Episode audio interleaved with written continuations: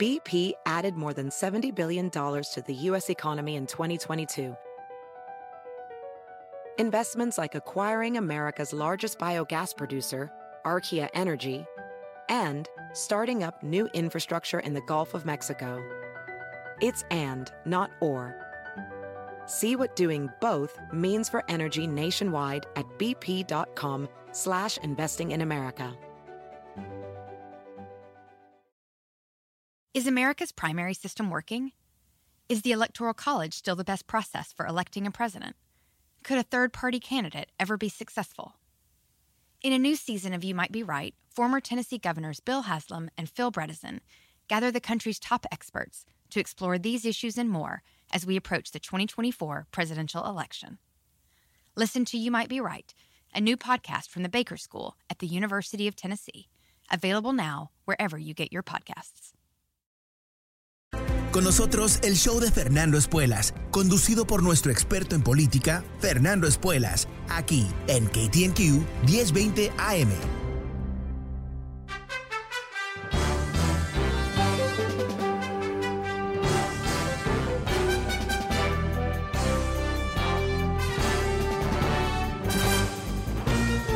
Hola, ¿cómo estás? Soy Fernando Espuelas desde Washington. Muy buenas tardes, gracias por acompañarme. Hoy te quiero contar sobre lo que creo que es una señal positiva para el sistema político de Estados Unidos. Es una pequeña señal, uh, un, una, una, una, pequeña llama, un fósforo que se ha encendido en la oscuridad. Pero me parece interesante contártelo porque yo creo que eh, lo siento como parte de un fenómeno más amplio. Y ese fenómeno, de mi punto de vista por lo menos, es que hay uh, un quiebre que se está acelerando en el Partido Republicano. Y esto va más allá de los antitrumpistas. Estamos frente a las ambiciones de los hombres y mujeres en la política que uh, en el Partido Republicano, aquellas personas que quieren ser presidente de Estados Unidos, obviamente se están enfrentando uh, que están bloqueados, que hay una... La muralla de Trump no se construyó sobre la frontera con México, sino se está construyendo alrededor de los precandidatos presidenciales republicanos, donde Trump ha hecho, creo, uh, todo lo posible para quitarle brillo, sacarle el enfoque, quitarle la, inclusive la posibilidad de ser viables a otros candidatos con estos uh, preanuncios que él hace con mucha frecuencia, de que mucha gente me está pidiendo que me presente, lo estoy pensando, lo voy a anunciar, todo el resto, ¿no? Porque las encuestas muestran que eh, eh, los votantes republicanos responsables por uh, las primarias republicanas, que siempre en el Partido Republicano son más a la derecha del electorado, en el Partido Demócrata son más a la izquierda, en el caso de los republicanos, eh, parece bastante seguro que si Trump se presenta, él tiene una alta probabilidad de ser uh, el nominado uh, de los republicanos. Y uh, con ese increíble control que tiene sobre sus votantes, o sea, esa, ese charm malévolo que él tiene a través de sus mentiras y la repetición de esas mentiras en Fox News y otros medios de la derecha, eh, muchos de estos candidatos están uh, atravesando lo que es un, camino muy raro uh, históricamente. Cuando hay un presidente demócrata, todos los republicanos están uh, anotando para ser precandidatos, porque al fin y al cabo es buen negocio ser precandidato a la presidencia. Uh, te da exposición nacional, te da atención, te da la posibilidad, inclusive si eres un senador frustrado uh, como Marco Rubio, eh, te encuentras quizás con otro papel, ¿no? Otro nivel de prestigio en el sistema político. Pero lo que realmente llama la atención, ¿no? Es qué poca actividad hay en ese sentido eh, tenemos uh, los encuentros eh, que se hacen, las cenas políticas en Iowa y New Hampshire y todo eso, en donde estos candidatos están pasando por ahí, dando discursito por ahí y por allá, pero no, no se está creando ese fervor detrás de estos candidatos, porque obviamente lo, los uh, periodistas políticos les encantan ¿no? hablar de este y de la otra y sus probabilidades o bajas probabilidades, su historia, etcétera. No se está haciendo eso en estos momentos. Pero ahí es donde está esa, esa chispita uh, en la oscuridad, ese fósforo que se está encendiendo. Y es Chris Christie. Chris Christie. ¿Recuerdas Chris? Chris Christie, el ex gobernador de New Jersey, uh, una persona que uh, tiene cierta fama en este país, en particular porque fue involucrado, o se involucró, o fue responsable de lo que fue una maniobra muy sucia en New Jersey, uh, tratando de lastimar a un alcalde en el norte del estado, eh, mandándole todo el tráfico del George Washington Bridge, que es uno de los cruces más importantes de la región, eh, para tratar de perjudicarlo y para darle el mensaje de que su no apoyo a Chris Christie le iba a costar políticamente. Pero como eso, eh, bueno, él no terminó yendo a la cárcel, eh, sus ah, ah, asesores sí, pero desde entonces, ¿qué, ¿qué, pasó? Se presentó a, candidatura a la presidencia en el 2016, no le fue bien y fue el primer candidato republicano de, de hacer un endorsement de Donald Trump. Y uh, fue el jefe de la transición hasta que fue exiliado y después se estaba hablando de que él quizás iba a tener una posición en el gabinete, algo que aparentemente uh, familiares de Trump bloquearon. Uh, Jared Kushner, cuyo papá, un criminal, terminó en la cárcel, fue puesto en dicha cárcel por Chris Christie cuando él era, era US Attorney en New Jersey. Entonces, mala leche por ahí, uh, lo bloquean a Chris Christie y se queda, es como un hombre sin patria, ¿no? Porque no es querido en New Jersey, no tiene per perspectivas nacionales. ¿Y qué hace? Bueno, se suma a ABC News, uh, da sus comentarios, pero detrás del escenario sigue siendo un asesor de Trump. Ahora, ¿qué ha pasado? Bueno, él dice que desde el 6 de enero, perdón, desde el 3 de noviembre, y después del 6 de enero, el 3 de noviembre, cuando Trump en medio de la noche, recuerdas, se proclama presidente igual, que hubo fraude, o sea, algo que eh, obviamente no había ninguna evidencia, era un invento, algo que ahora entendemos que fue parte de un gran proceso que eh, termina en el esfuerzo del 6 de enero, en, el intento de golpe de Estado. Pero en esa instancia dice Chris Christie que Trump perdió ah, su confianza, perdió su apoyo y ahora Chris Christie escribe un libro eh, que pretende contarle al mundo cómo salvar el Partido Republicano y empieza con uh, aceptar que Biden ganó las elecciones. Todo bien, todo bien. Ahora, eh, ¿Qué más está haciendo Chris Christie? Obviamente uh, es alguien con muchísimas ambiciones, que tiene en su cabecita la idea de que él puede ser presidente de Estados Unidos. Y um, en el Partido Republicano eh, no hay espacio para él, honestamente. No hay espacio para él, no es una estrella, no es, él no, no tiene algo que todo el mundo quiere necesariamente, excepto que tiene una capacidad de comunicación como pocos. Es una especie de genio enfrente de una cámara. Y no importa la agresividad del periodista enfrente de él, y he visto muchas entrevistas con él, él sabe, eh, bueno, debatir al periodista, sabe eh, básicamente boxear Ah, con bastante éxito. Y eso le da, ah, creo, una ventaja importante, obviamente, en la política, pero en particular con Trump. Ahora, ¿qué es lo que ah, sabemos que estaba ocurriendo? Él publica este libro, Típico Camino hacia la Presidencia. ha, ha, hecho un sinfín de entrevistas para promover su libro. Y se entiende entre, entre Ah, párrafos ahí que él tiene la intención de posicionarse para el 2024. Y ya ha dicho que inclusive si Trump es candidato, él, si decide hacerlo, él va a ser candidato independientemente de lo que haga Donald Trump. No creo que es así exactamente, porque lo que él va a hacer, obviamente, es medir sus probabilidades. Me imagino que si él uh, tiene un rechazo profundo de, de, los votantes republicanos a través del país, no se va a meter a, a, recibir una paliza política por Trump, ¿no? A humillarse una vez más, no me, no, no me imagino que lo va a hacer. Pero lo que está haciendo ahora, y esto es la parte que me parece interesante, es está posicionando como el anti-Trump.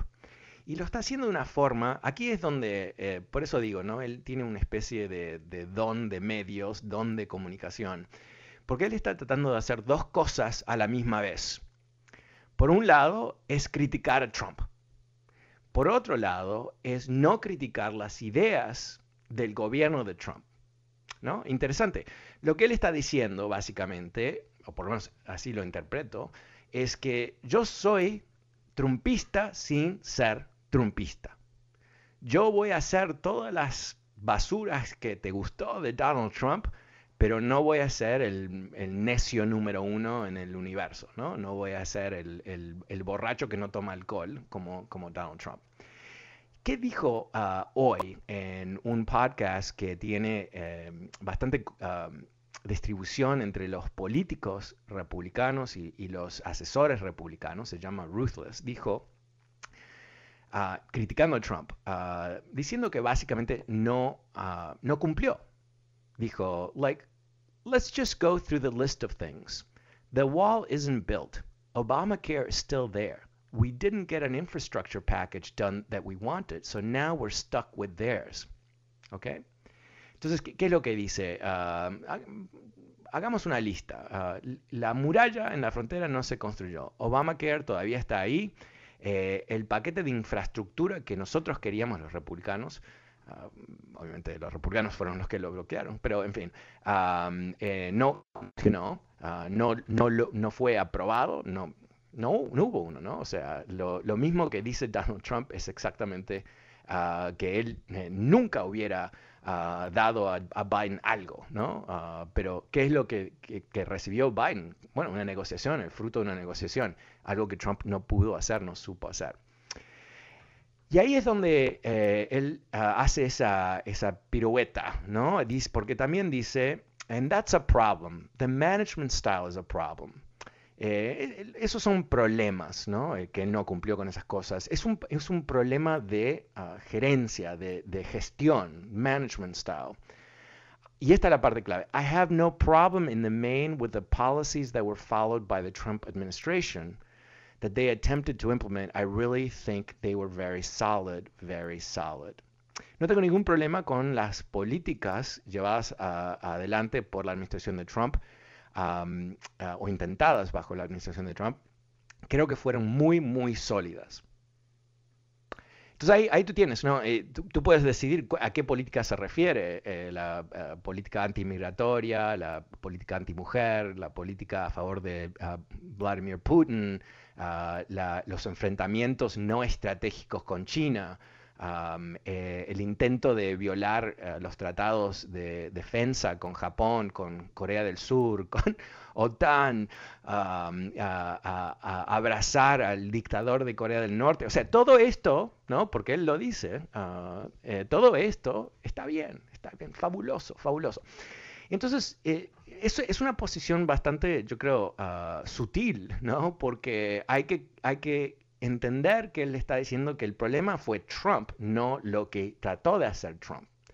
Y entiendo lo que dice, porque obviamente ¿no? E, esto se habla muchísimo en, el mundo político. Menos mal que Donald Trump es un ineficiente mental, ¿verdad? No digo que es un estúpido, pero no tiene capacidad intelectual para organizar cosas.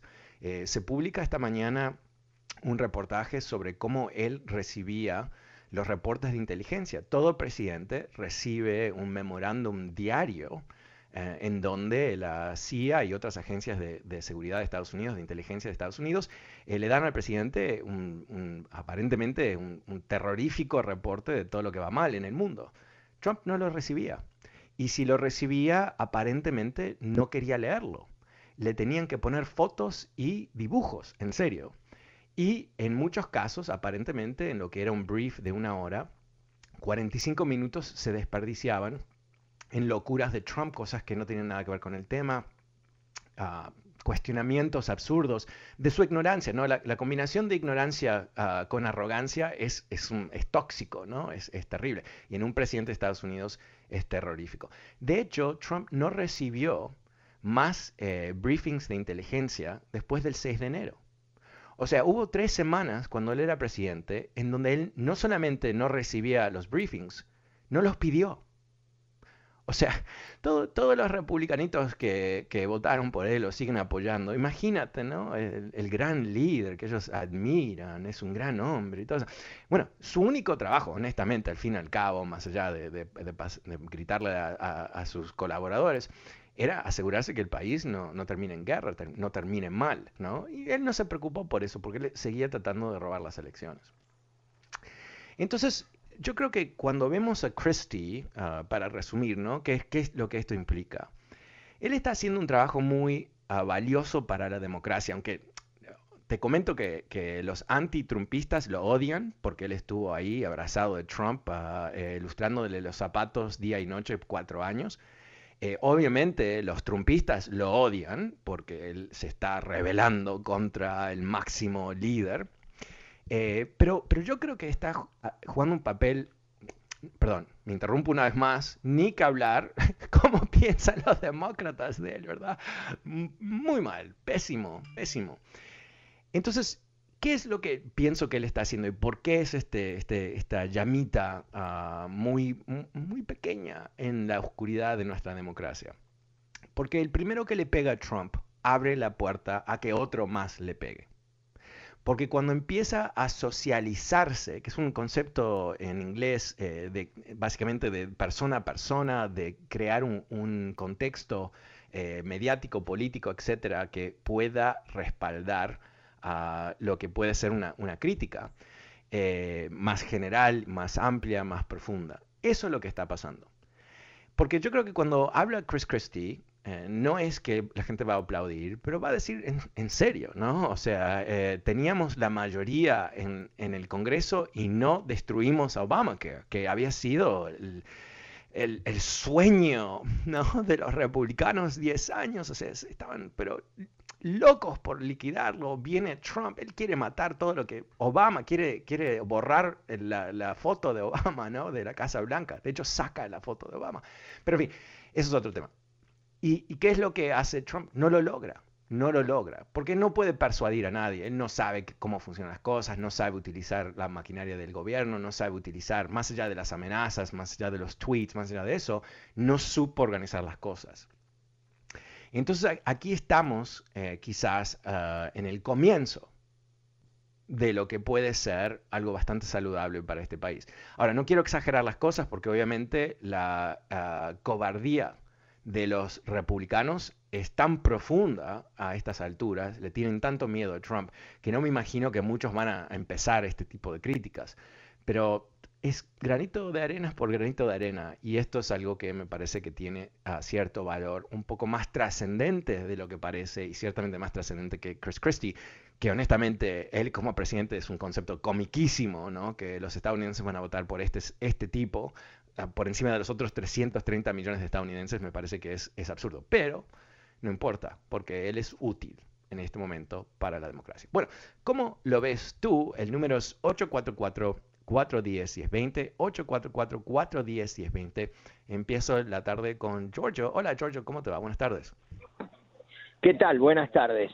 Eh, quiero eh, eh, dar una pequeña opinión y preguntarte a la vez qué opinas de lo que yo digo. Y si estoy muy equivocado, decímelo eh, porque no me voy a ofender nunca de lo que tú digas porque vos sos un estudioso. Entonces yo ah. respeto mucho eh, todo lo que tú haces porque vos no hablas como este loco colorado que hablaba porque tiene lengua. Eh, para mí, Trump nunca fue un triunfador de nada, fue un perdedor desde que empezó. El padre le dejó muchísimos departamentos en Nueva York, lo fundió, hizo negocios fraudulentos, estuvo apoyado por gente mala, para no decir exactamente la palabra, y es un oportunista y hay mucha gente que tiene mucha plata, mal hecha o bien hecha, que les importa ser un poquitito, eh, como quien dice, tener un poquitito de la, de la manija del poder. Entonces este los engrupe y le vende castillos en el aire y nunca yo creo que va a poder salir adelante, porque en cuanto salga adelante y muestre la guita que tiene, le cae el IARES y se lo porta en galera, como dicen los italianos, lo guardan, ¿viste?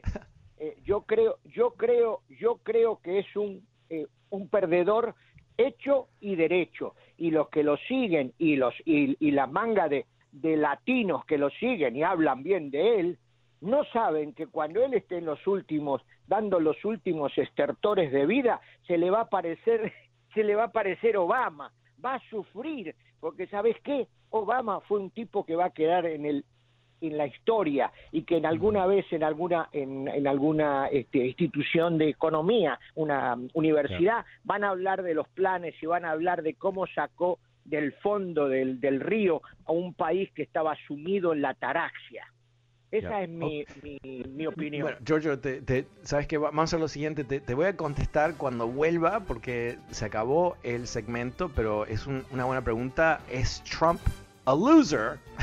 el número es 844-410-1020. Vuelvo enseguida, le respondo a Giorgio y también vuelvo con tus llamadas.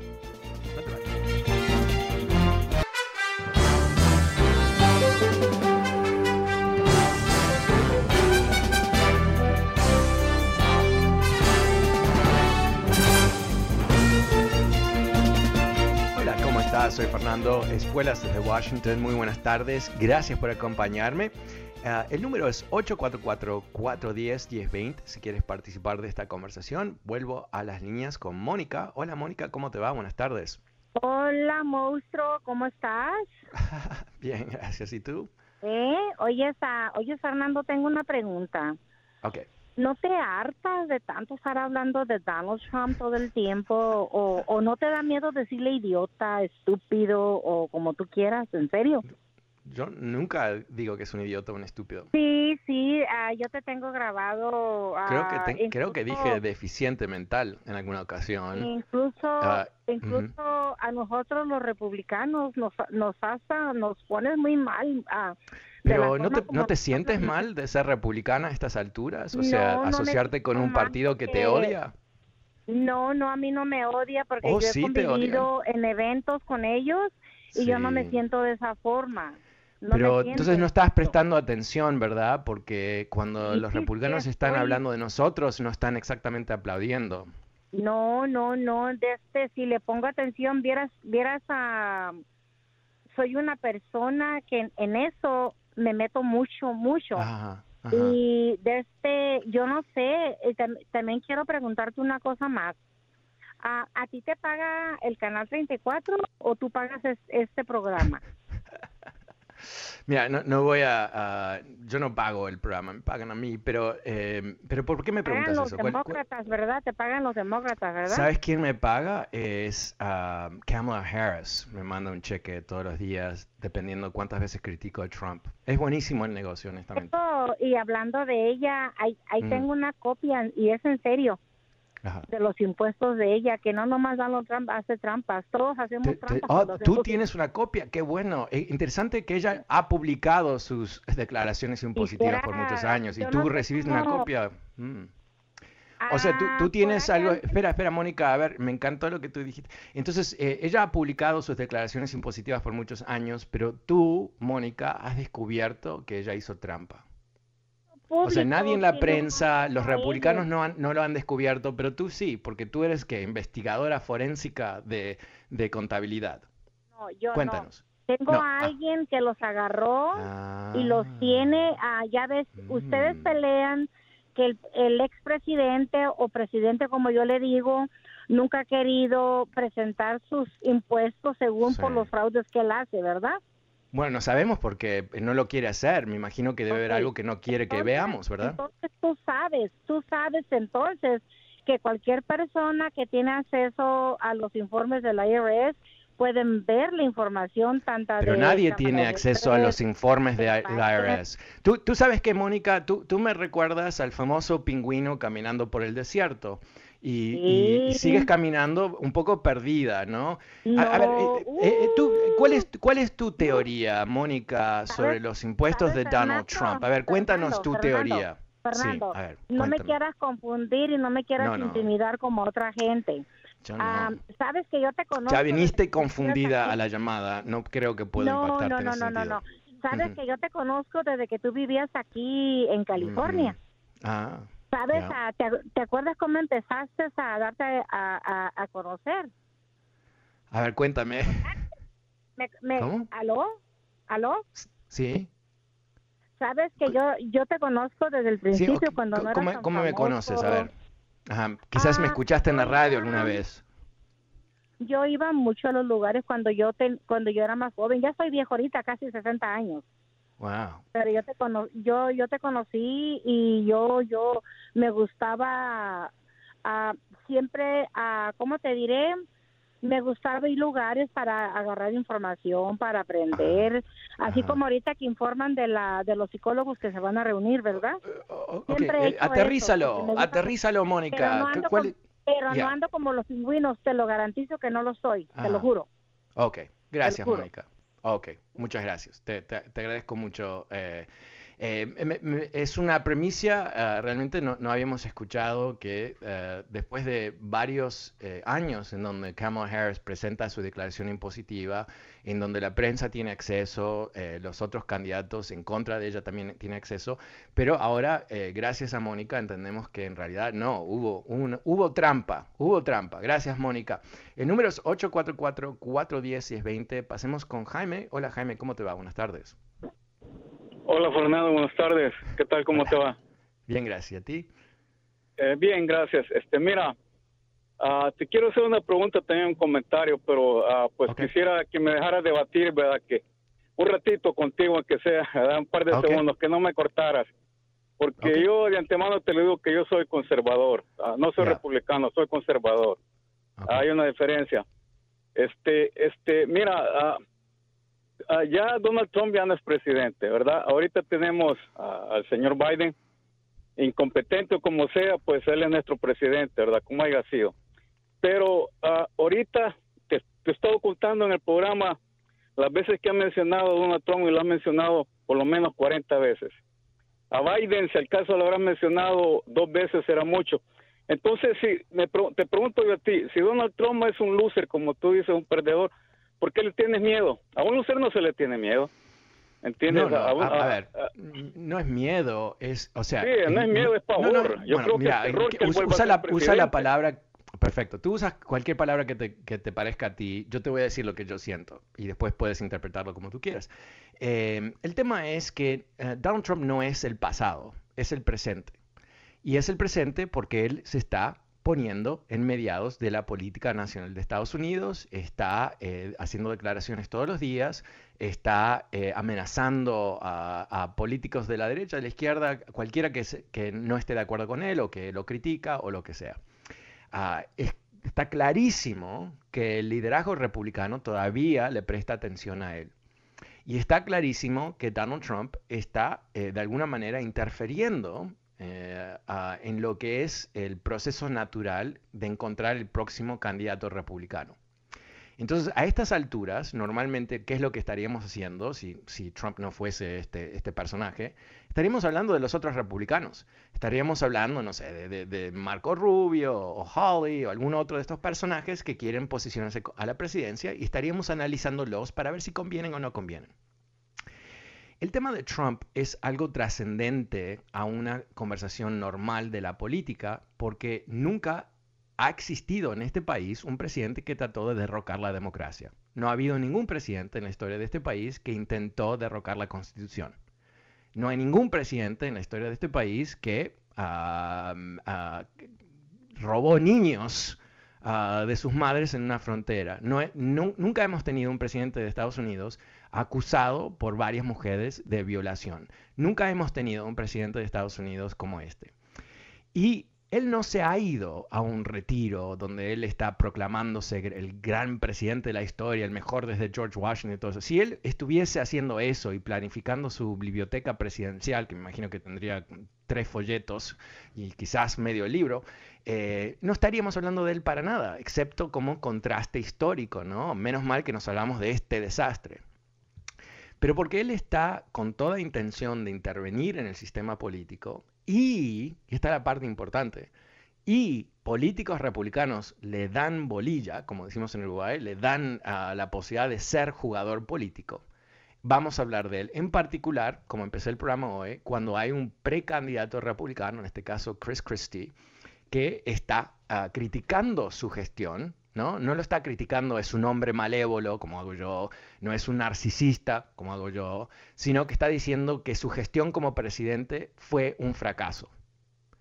Y eso, una vez más, el hecho de que tengamos un precandidato republicano que está invirtiendo todo su tiempo en criticar al expresidente republicano, no al presidente Biden, aunque lo critica también, pero más que nada a, a Trump, te dice la razón por qué estamos hablando de esto Si Chris Christie pensara que Trump es el pasado, no estaría hablando de, Trump, estaría hablando de Biden, estaría hablando de, sus ideas para el país, estaría hablando de 40.000 otras cosas que no fuesen Trump. Entonces, yo entiendo que molesta, ah, tú dices que eres conservador, no republicano. E, esa es una diferencia sin significación, ¿verdad? Es una diferencia retórica. Porque la única manera de manifestar tu política es a través del Partido Republicano. Y aunque quieras despegarte del odioso Trump y quitarte, me imagino, las manchas morales que él lleva en su cuerpo, eh, eh, no lo puedes hacer, porque al fin y al cabo, es decir, yo soy liberal pero no soy demócrata. ¿Qué quiere decir eso? Nada. No, tiene ningún sentido, porque si tú eres liberal no eres demócrata, no votas, te quedas en tu casa, ¿qué haces? ¿no? es lo mismo. Pero, pero en fin, yo entiendo que moleste a personas eh, que están todavía tratando de crear la ficción de que fue un buen presidente. Entiendo, entiendo que eh, la, la, realidad, la verdad, la historia no es el amigo de Trump, ¿no? Él requiere, como todo autoritario, una recreación de la realidad en donde todos sus malos eh, aspectos, todas sus malas gestiones, malas ideas, malas declaraciones, no son reales, y hay eh, en su lugar un, concepto completamente ficticio de quién es como gran líder, que llevó a cabo muchas grandes cosas. Y, yo siempre eh, me encanta hacer esta pregunta, a ver si, tú ah, quizás me puedes decir, Jaime, que de todo lo que hizo Trump, como tú como conservador, ¿qué es lo que te, te, pareció que fue lo mejor? Jaime. Porque creo que no tiene mucho tiempo pero te, puedo mencionar, este, uh, combatió mucho a la inmigración ilegal. Pero eso no es este, real. Tú sabes que eso no es real, ¿verdad? Tú sabes que claro no... que sí, claro que verdad mandó a construir el muro. Este, pero qué eh, muro. qué muro. Eh, escúchame, escúchame, te pareció, te parece a ti que, que, México pagó demasiado por el muro o lo correcto? No, es que no pagó México. Eh, eh, ¿Cómo que no pagó? Pero no, no, no, espera, Jaime, Jaime, no, no, no, no, Jaime, no me digas eso. Jaime, Jaime, tres años de Trump, dos años de campaña y después dos años de la presidencia diciéndonos que México, por supuesto, va a pagar por el muro, porque obviamente no es suficiente eh, poner una muralla ahí. Hay que, hay, hay que lograr que los mexicanos lo paguen, los terribles mexicanos, ¿no? Pero, ¿qué pasó? ¿Cómo es que el gran presidentón Trump no logró que los mexicanos se rindan y paguen por la muralla. ¿Por qué, por qué fue eso, te parece? Él, él, prometió que iba a continuar con el muro y lo hizo. De modo no lo hizo, pero, es, pero en, serio, Jaime, yo estoy, estoy un poco, tratando de ser un poco chistoso. Eso no ocurrió. Tú, tú entiendes que eso no ocurrió. Tú entiendes que si tú vas a la frontera no existe el muro. No, lo que, mira, eh, te, recomiendo lo siguiente, te recomiendo que leas un poco y que no, no leas Fox News o algo así, pero que leas algo real. Eh, lo, que, lo que ocurrió en la frontera se reemplazó partes de lo que eran las, las ah, barreras que existían con otras barreras. No se construyó un muro. El Congreso nunca le dio el dinero para hacerlo. Y cuando él intentó robarle el dinero al Departamento de Defensa, eso se bloqueó en las Cortes. No ocurrió. Entonces, imagínate tu estado ¿no? de indoctrinación y de confusión, que tú piensas que hay una muralla en la frontera que no existe, que tú le sigues creyendo a este mentiroso de que él hizo una gran muralla que no existe. Y si, y si, ah, espera, perdón, ahora me doy cuenta de la pregunta más obvia. Quiero hacer una pregunta. ¿Qué, qué, tamaño tiene esta muralla, más o menos, te parece? ¿Es grande? ¿Es importante? Ah, tiene 30 ah, pies de altura.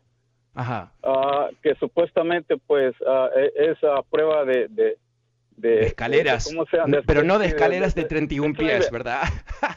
ok, no, no, pero, pero mi punto es el siguiente. Tú, tú piensas, Jaime, no, quiero aterrizar antes que se acabe el tiempo. Entonces, tú piensas que él construyó esta muralla. ¿Y esta muralla, cuál es el, el propósito de esta muralla? Detener la migración ilegal. Ah, no como tú dices, la Entonces te, te, puedo hacer una pregunta más. La última pregunta te quiero hacer. La migración está en contra de la inmigración ilegal. Eh, no, no, él, él, bloqueó la migración legal también, algo que obviamente no, no, has llegado a esa parte de, de, de tu uh, indoctrinación.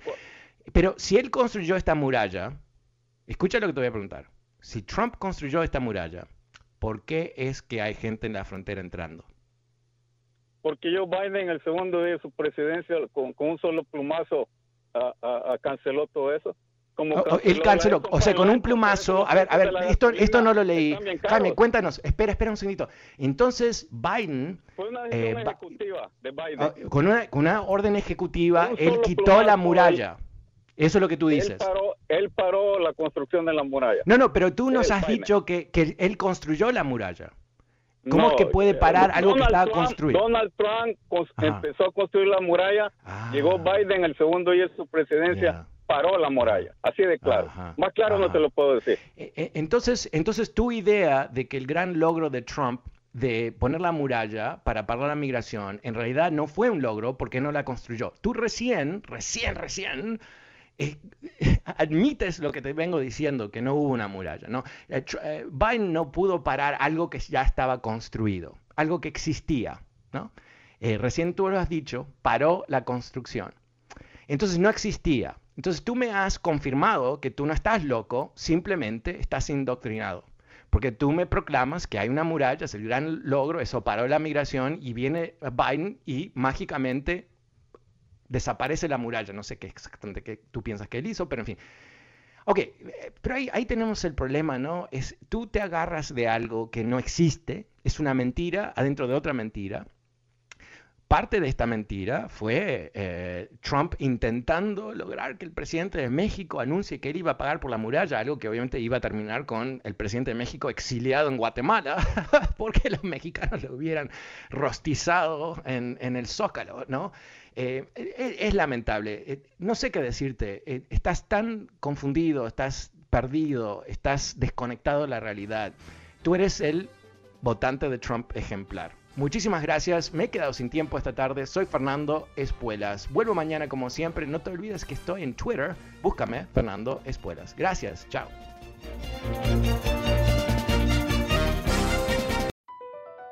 BP added more than $70 billion to the U.S. economy in 2022. Investments like acquiring America's largest biogas producer, Archaea Energy, and starting up new infrastructure in the Gulf of Mexico. It's and, not or. See what doing both means for energy nationwide at bp.com slash investing in America.